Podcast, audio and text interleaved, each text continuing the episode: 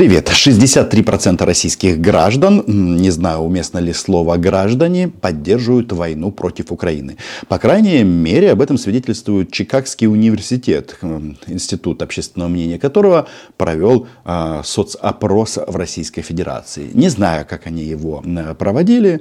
Э, едва ли можно было бы ходить по улицам российских городов и говорить, что мы из Чикаго, вы поддерживаете войну или нет. Вопрос тут в следующем. Дело в в том, что нет граждан и, соответственно, их мнение не имеет никакого значения. Обычно а, значит, все опросы – это такое эхо того, что говорят на российском телевидении. Но а, этот уровень поддержки базируется на чем? Ну, во многом на трелях российских информационных войск. И тут а, есть важное объявление. Что мы в понедельник 15 января, в понедельник, После Нового года. На Харьков. пойдем Харьков освобождать. Да-да, за 2-3 дня. Но в целом э, температура в российской больнице, она м, странная, она нестабильная. А мысль об захвате украинского Харькова, она, конечно, интересна, но она недостижима. И поэтому м, паники нет. Ну, но не везде.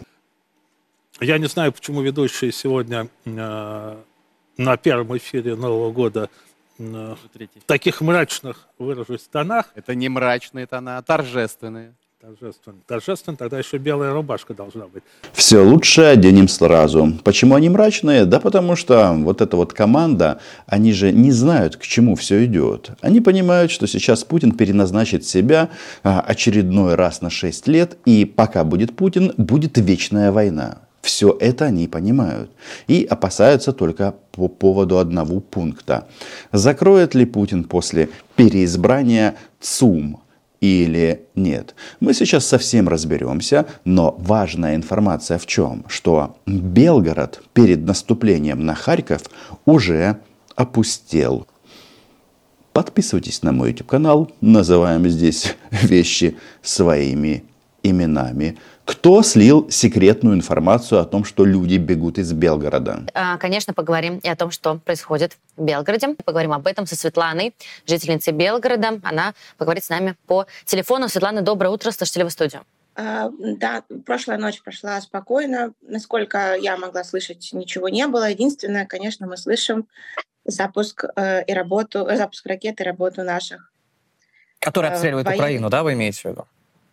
Возможно, да. Угу. По крайней как... мере, в чатах пишут, что э, не, не переживайте, это работа наших э, ВС России. Секретную информацию слила жительница Белгорода Светлана. Ее уже разыскивает э, ФСБ, как, собственно говоря, и м, журналистов сбежавшего телеканала «Дождь». А у Светланы нет проблем с тем, что с территории Белгородской области летят ракеты на Харьков. А, но ей не нравится кое-что, что это движение двухстороннее. И да, Белгород спать больше не будет. Не переживайте. Не переживайте. А как устроена сейчас э, жизнь в городе? Насколько я знаю, вы какое-то время уезжали, вы вернулись в Белгород. Как, э, как сейчас обстоит жизнь? Вот мы сказали про торговые центры, про курс первой помощи. Как на вашей бытовой жизни отражается происходящее? Да. Такой атмосферы, как сейчас, в городе, на мой взгляд, не было еще ни разу. Может быть, было, когда были проблемы в Шебекино, но, опять же, uh-huh. не было, я не могу говорить. Э, но на моем веку, скажем так, такого не было. То есть, когда мы вернулись, э, в центре было сложно найти парковку. Вчера я ездила в город буквально на 20 минут, строго по делам и назад мест для парковок было очень много. Пожалуйста, паркуйся где хочу. То есть я понимаю, что люди без необходимости не выходят на улицу, там работа, магазин и все. В Белгороде тоже ждут наступления на Харьков. Белгород опустел. А, более того, нам порекомендовали носить с собой жгуты, э, перевязочные материалы, и жгуты желательно не один, а три. Наступление готовится на Харьков, а жгуты носят жители Белгорода. У нас уже давно турникеты, но там своя история. Пусть будут жгуты. На шею. А, Светлана, могу не задать вопрос, э, как-то повлиял ли, ну, как вы знаете, вот этот большой разговор о том, что э, в России не чувствуется война, поэтому, возможно, как бы так, и, может быть, чуть проще относятся. И вот э, Белгород стал первым городом, э, на который выпала эта участь, да, начало как бы таких, ну, неполномасштабных, конечно, действий, но, тем не менее, регулярные обстрелы, регулярные атаки. Изменилось ли что-то в настроениях а, жителей города, происходит что-то в чатах, обсуждают ну вот, да, ли люди, что война пришла на а, территорию России, а, или, в общем, кого обвиняют, скажем, в этом? Мне кажется, мнения людей разделились э, еще более полярно. Те, кто э, был против изначально, стали гораздо более уверенным в своей, уверенными в своей угу. позиции, ну и наоборот. Плюс люди сейчас все, наверное, очень сильно боятся, особенно после информация о том, что готовится, возможно, готовится э, наступление на Харьков или на Харьковском направлении в районе 15 числа. Вот сейчас в Белгороде очень многие обсуждают именно эту дату, и все думают, ну, многие думают, что как бы все это пережить. Угу. А, Я чувствую, здесь есть некое логическое противоречие. Наступление на Харьков, а переживают жители Белгорода. И правильно делают на самом-то деле. Потому что кто его знает, как пойдет наступление. На самом-то деле, значит, Институт изучения войны, и не только он, говорит о том, что российское наступление, которое они планировали осуществить на украинской территории, оно захлебнулась. Да, а, Авдос наш, а, где-то они продвинулись, но количество трупов российских солдат, в том числе из Белгорода, ну, как-то зашкаливает. Лежат они на морозе и, естественно, не разлагаются. Почему? Ну, потому что мороз. И этот мороз, я бы даже сказал генерал Мороз, а если совсем четко сформулировать генерал Морозенко, он а, работает теперь на нашу победу. И мы нанесли очень сложный, очень секретный, но главное, очень действенный удар непосредственно по центральным областям России. Снаряды ложатся в 100 километрах от Москвы.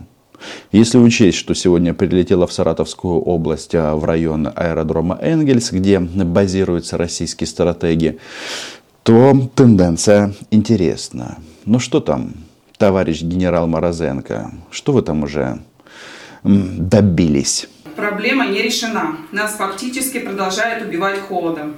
Это какая-то пытка и уничтожение населения в 100 километрах от Москвы. Мы просто замерзаем от холода. У нас здесь вроде нет боевых действий, но живем мы как в блокадном Ленинграде. Поэтому мы решили обратиться к вам за помощью как последнюю инстанцию. Как вы понимаете, обращаются они к Путину. Ну, это такая российская традиция. А, народная забава. А, как отметила эта товарищ женщина, а, они население, они народ, и просят они плохо, потому что не на коленях. И, естественно, Владимир Путин едва ли услышит. Почему?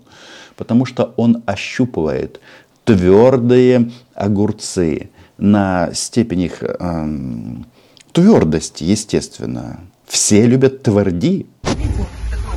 Он такой хороший, твердый огурчик, прям, да. И прям вот он все вырастает, да.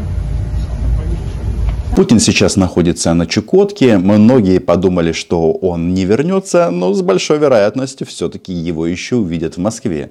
На Чукотку он отправился, чтобы показать всем замерзающим жителям Московской, Тверской э, и других российских областей, что может быть хуже, может быть холодней. Но почему-то э, населению Российской Федерации от этого не легче, потому что они замерзают, э, да, у них блокадный Ленинград под Москвой, но самое главное, кто замерзает. Это же не просто, это же лучшие люди России замерзают.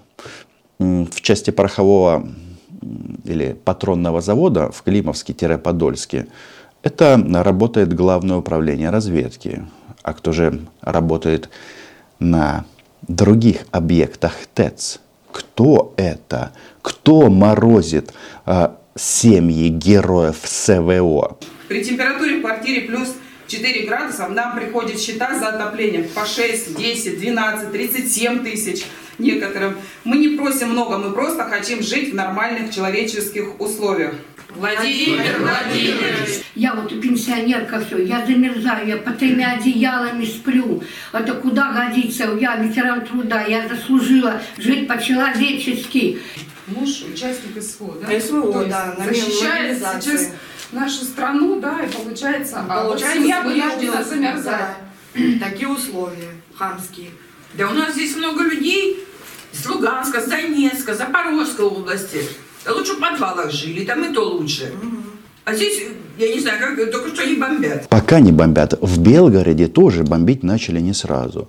Если вот внимательно всмотреться в физиономии э, этих людей, сразу понятно, что они полностью поддерживают Владимира Путина и войну против Украины. Даже не сомневайтесь. Это такое явление, которое, ну, вообще-то это в политологии называется фашизм. Сейчас модно использовать определение рашизм по отношению к вот этим товарищам. Но что важно, вот они, казалось бы, мерзнут и любят Путина. Путин тем временем, Путин тем временем ощупывает твердые огурцы. Надеюсь, его не привлекут за пропаганду знаете чего, потому что у них там с, все, что имеет какую-то а, длинную такую форму, а, фаллический символ – вы не смейтесь, в России за это могут привлечь. А вдруг это пропаганда нетрадиционных ценностей? С другой стороны, Владимир Путин, он и является таким вот ярким примером того, что на традиционные ценности он вложил болт. Что имеется в виду? Традиционные ценности, это же не только история про ЛГБТ. Это значит, что ты должен жить со своей женой и Людмилой, а не прыгать по матам с различными гимнастками на пенсии. Но царь на то он и царь, что он может себе позволить все, что он хочет. Переживания на тему закроют или нет ЦУМ связано с тем, что Россия готовится к войне на истощение. То есть в вечной войне, пока есть Путин, будет война. Для этого нужно единственный момент. Это, это нефть.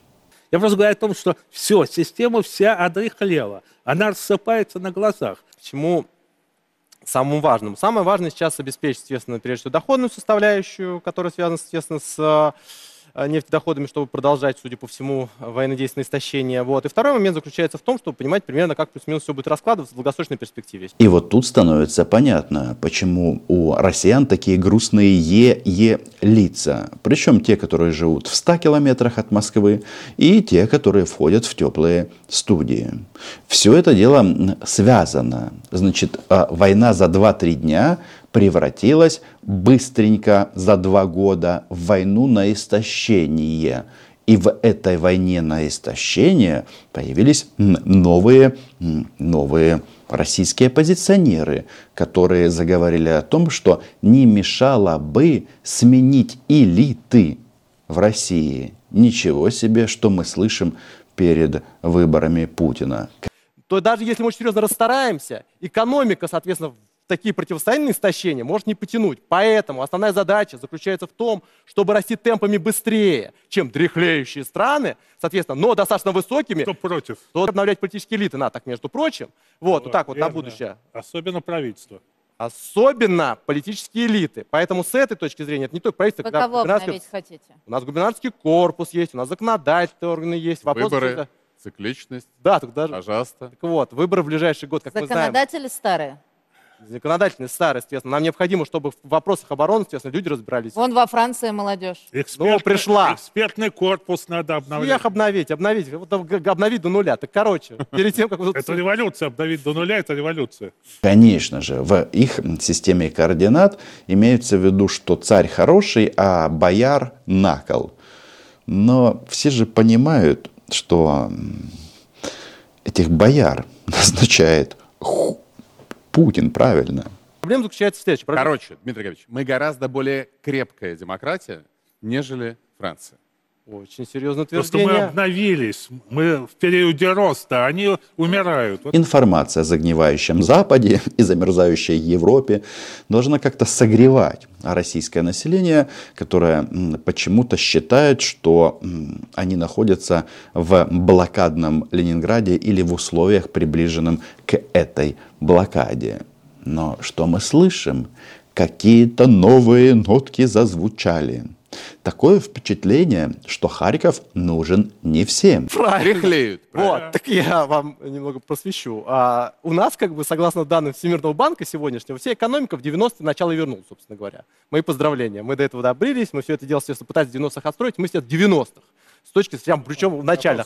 Сейчас объясню. Дело в том, что экономика считается по 4 года. Пример, 2000, 1990 1994 Это плановая экономика считается Нет, по 4 года. это Всемирный банк. Вернее, по 5 у нас считалось. По избирательным циклам не считается, с президентским сроком. Лихие 90-е после развала Советского Союза запомнили многие. Но, как вы видите, теперь эта фраза заиграла новыми красками. Теперь в России лихие 90-е. Почему они по этому поводу ну, практически не нервничают? Это не учитывает Центр изучения общественного мнения Чикагского университета. Дело в том, что да, лихие 90-е, но сейчас э, российская власть, ну, Путин, я не знаю, там и все остальные пропагандисты. Они берут ложку, этой ложкой берут говно и засовывают в рот российскому гражданину. И говорят, это сахар. И если ты сомневаешься, что это сахар и это вкусно, тебя объявляют а, иноагентом, шпионом а, и очень и очень нехорошим человеком, который зовет солдат нам который зовет солдат НАТО вторгнуться в великую Россиюшку. Но прикольно, да? Лихие 90-е вернулись в Россию. Я тут э, проводил опрос небольшой. Говорят, в лихих 90-х так много российских городов не замерзало. И это прикольно, что, понятно, тема это вообще не звучит на федеральных каналах. Ну, может быть, звучит в таком ключе, что Путин все держит на контроле, трогает огурцы и еще немного обязательно потеплеет. Но обращение к маньяку, ну, в смысле российскому президенту или человеку, называющим себя президентом, становится все больше и больше. А новый оппозиционер, которого еще пускают на российское телевидение, продолжает нагнетать. И говорит о войне на истощение. Между прочим, в части войны на истощение. Ну, блин, тут такие заявления на Западе. Вот э, Дэвид Кэмерон, э, глава Великобритании, говорит, что будем поддерживать Украину в 24-м, в 25-м, в 26-м году. И эти англосаксы, они обычно задают тренд – но когда они говорят о перспективе трех лет, это же ужас. Это говорит о том, что Украина никуда не денется. Почему? Потому что Украина была, есть и будет. Ну, мне кажется, это уже понятно всем. Даже Скобеевой, которая грустит по поводу возможного закрытия ЦУМа. И никакого тебе Прада только правда. Вопрос заключается в другом. Вопрос заключается в том, что серьез, последние 4 года действительно очень серьезный удар идет по экономике. Во всем мире удар по экономикам. 25% всех развивающихся стран, называемые, естественно, развивающиеся рынки, будут жить хуже, чем до, 2000, до 1900 а, до 2019 года. Тоже Путин виноват? Не Путин виноват. Четыре эти года, когда была пандемия, когда были, естественно, две войны, ну, то есть три фактически войны, две войны как бы крупных а, действий, естественно. Все это сказалось на том, что экономика и люди испытывают очень серьезное экономическое воздействие. Сейчас начнется Тайвань, и, и будет все всем обнулится. Надеюсь, что нет. Джозеф Байден недавно сравнивал Путина с Хамасом. И да, это две войны в Украине и, соответственно, на Ближнем Востоке. Сейчас хулиганом э, номер три, получается, является товарищ Ким, который ходит, тоже гладит ракеты, ядреные бомбы. Им рассказывают о том, что он обязательно нападет на Южную Корею. Для чего он это делает? Конечно, чтобы потешить самолюбие Владимира Путина. Очевидно, тот ему какие-то технологии или подводных лодок, или ядерных ракет хочет передать.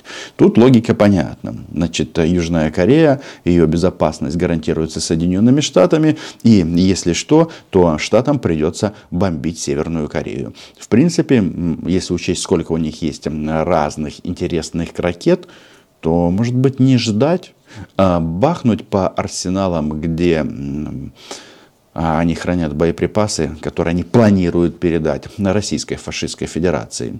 Нужно думать над этим. А Белгород, между прочим, а Белгород почему-то не успокаивается. Ему вот эта вот информация как-то уже не близка. Они уже отделяются от России, живут своей жизнью, жизнью людей, которые или эвакуировались, или готовятся эвакуироваться. И это правильно. Продавайте квартиры в Белгороде, потому что их цена будет падать.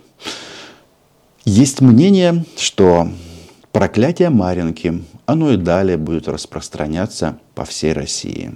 Вот эта вот история с прорывами теплотрасс, размораживанием домов во многих-многих российских регионах говорит о чем? Что вот этот вот российский конструкт, то есть это сплошные понты. И, между прочим, для России температура минус 30, но сказать, что это какие-то аномальные морозы, едва ли. Едва ли все теплотрассы и ТЭЦ взорвали украинские диверсанты или российские граждане, которым кажется, что а, лучше а, в Харьков не ходить. И вообще в сторону Украины больше никогда не смотреть с большой вероятностью. Просто Владимир Путин рассказывал этим несчастным о том, что Россия великая, но и при этом дряхлел он и российские теплотрассы. Ну а нам что? Нам свои работы. Тренд понятен.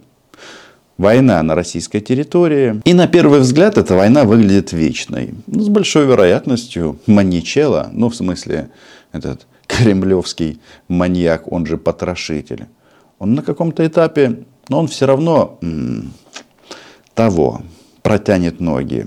И что-то начнет меняться. А вполне возможно, ЗСУ ждать этого даже не будут. Белгород, ты больше никогда не заснешь. Проклятие Маринки тебя не отпустит никогда. Подписывайтесь на канал, называем здесь вещи своими именами. Слава ЗСУ! Ну да, Україна була, є і буде. До побачення. Белград. Згадуйте українську мову.